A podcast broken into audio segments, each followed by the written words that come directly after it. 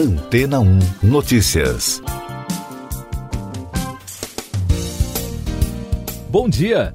Um mistério de 50 anos pode ter terminado nos Estados Unidos. Isso porque um grupo independente de investigadores anunciou nesta semana que descobriu a identidade do serial killer que ficou conhecido como o assassino do Zodíaco. O criminoso atuou no norte da Califórnia durante 10 meses na década de 1960 o Zodíaco colocou seu nome em uma série de cartas enviadas à imprensa até 1974. Agora, o grupo auto-intitulado Case Breakers, uma equipe de 40 ex-investigadores, disse que conseguiu identificar o homem que eles consideram ser o assassino do Zodíaco. Para chegar a uma conclusão, eles usaram novas evidências físicas e forenses e informações de testemunhas oculares. De acordo com o comunicado divulgado, o grupo obteve depoimentos judiciais e fotos da antiga câmera do homem que eles acreditam ter falecido em 2018. Segundo a rede CNN, em resposta às novas descobertas anunciadas, o Departamento de Polícia de São Francisco confirmou à emissora que a investigação segue em aberto e por isso não pode falar sobre possíveis suspeitos. O FBI não reconheceu as alegações e também afirmou que o caso permanece aberto. Os Case Breakers também revelaram que o criminoso é responsável pelo assassinato de Cherry Joe Bates em 1966 no condado de Riverside, na Califórnia, o que foi negado pelo Departamento de Polícia local. No entanto, segundo o oficial de informações públicas do departamento, Ryan Railsback, o assassino do Zodíaco não é a pessoa responsável pela morte de Bates. O único vínculo que o assassinato de Bates tinha em comum com o assassino do Zodíaco foi uma carta escrita à mão reivindicando a responsabilidade, disse o representante.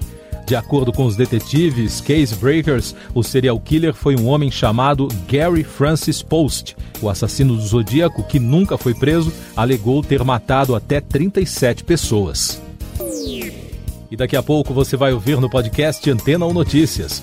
Leilão da ANP tem apenas 5 de 92 blocos de petróleo e gás vendidos. Estados e municípios devem decidir sobre vacinação de adolescentes, diz STF. Bolsonaro diz que Brasil vai enfrentar problemas de abastecimento.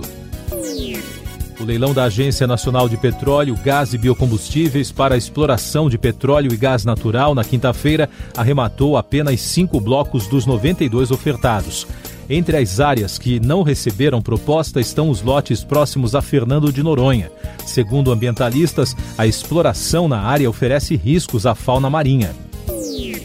A maioria dos ministros do Supremo Tribunal Federal decidiu que estados e municípios podem definir sobre a vacinação de adolescentes sem comorbidades contra a Covid-19. O julgamento em plenário virtual que analisa uma ação do PSB sobre o tema termina nesta sexta-feira.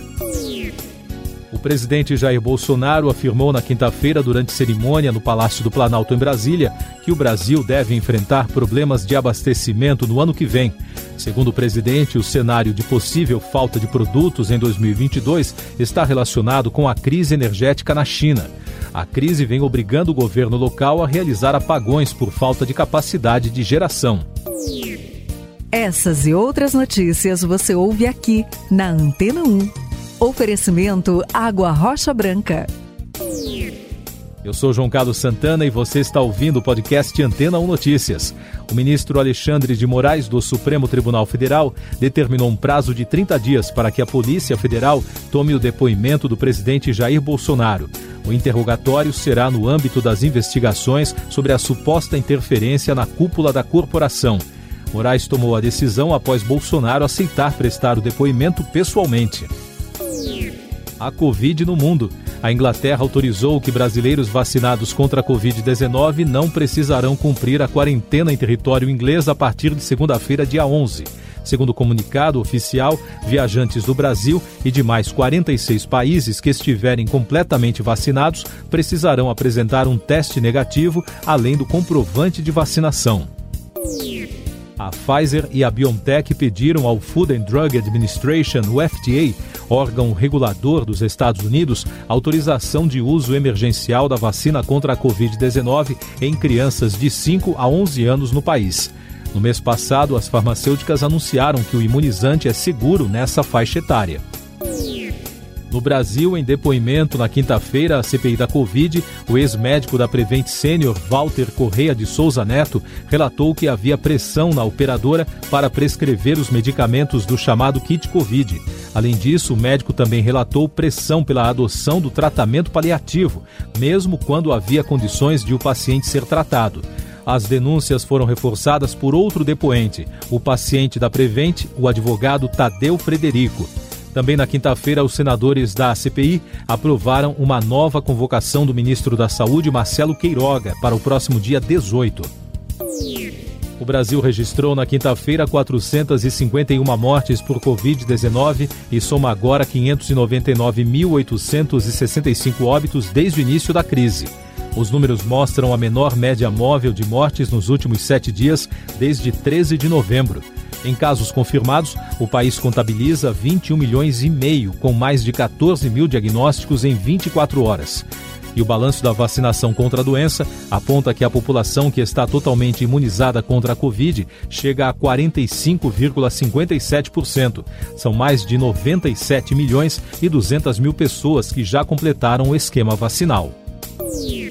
Mais destaques nacionais. A Polícia Federal cumpriu um mandado de busca e apreensão em um endereço da ex-estagiária do gabinete do ministro Ricardo Lewandowski do Supremo Tribunal Federal, Tatiana Garcia Bressan. A operação foi ordenada pelo ministro Alexandre de Moraes no âmbito do inquérito das fake news. Em depoimento à Polícia Federal, a ex-funcionária negou que tenha vazado informações do gabinete. Controladoria Geral da União e a Polícia Federal investigam um suposto esquema de venda de emendas parlamentares, incluindo as chamadas emendas de relator. A informação é do ministro da Controladoria, Wagner Rosário, que foi questionado por deputados sobre o tema em audiência da Comissão de Fiscalização Financeira e Controle da Câmara. O ministro não citou os alvos das operações. Notícias relacionadas ao meio ambiente. Pela primeira vez, os efeitos da destruição de florestas e mudanças no uso da terra foram incluídas no relatório Carbon Brief, que analisa as emissões de dióxido de carbono em todo o mundo. O levantamento colocou o Brasil em quarto lugar no ranking das nações mais poluidoras. A análise avalia desde 1850 a responsabilidade das nações no processo cumulativo de carbono. Banco Centro-Americano de Integração Econômica informou em um comunicado divulgado na quinta-feira que foi aprovada a proposta apresentada ao Fundo Verde para o Clima, um órgão das Nações Unidas, para apoiar a adaptação dos países às mudanças climáticas. O órgão aprovou a quantia de 174 milhões e 300 mil dólares para amenizar os efeitos das mudanças na América Central. Destaques internacionais no podcast Antena 1 Notícias. A chanceler da Alemanha, Angela Merkel, se reuniu na quinta-feira com o Papa Francisco no Vaticano. Foi um evento de despedida com direito a até troca de presentes, após 16 anos da chefe do governo alemão no poder.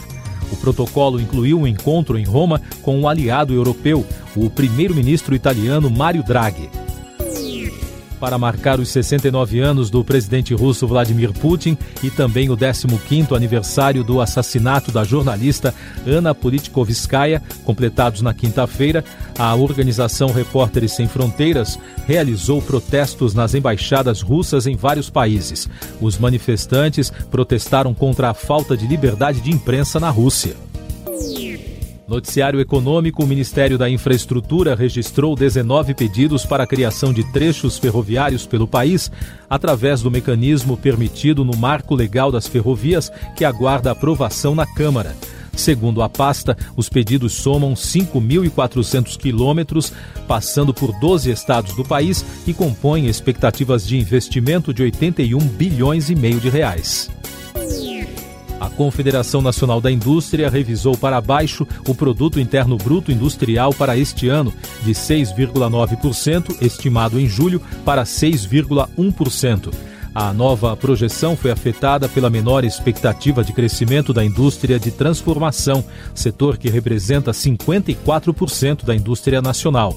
Já a revisão para cima do crescimento da indústria da construção amenizou a revisão do PIB do setor.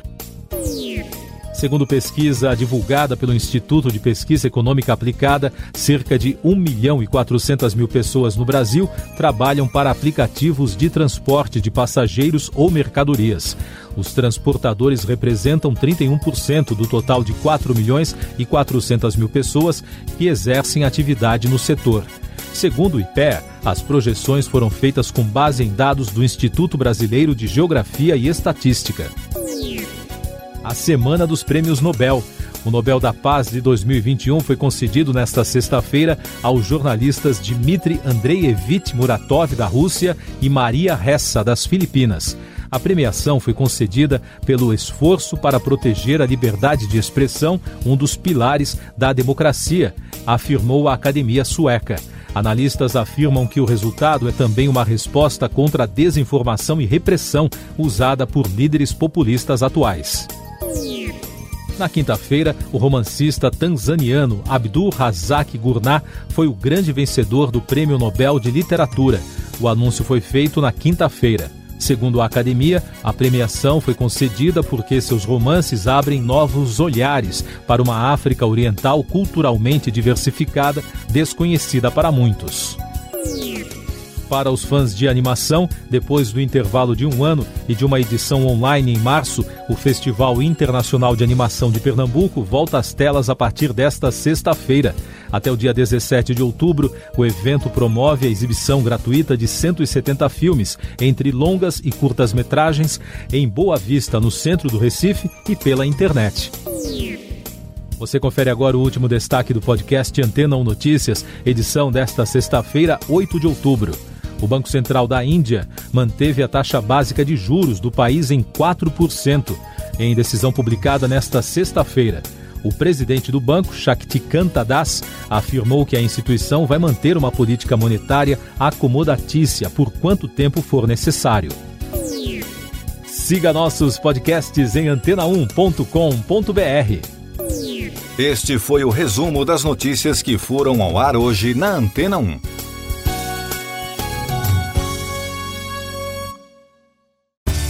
Depois de tanto conteúdo legal, que tal se hidratar com água rocha branca?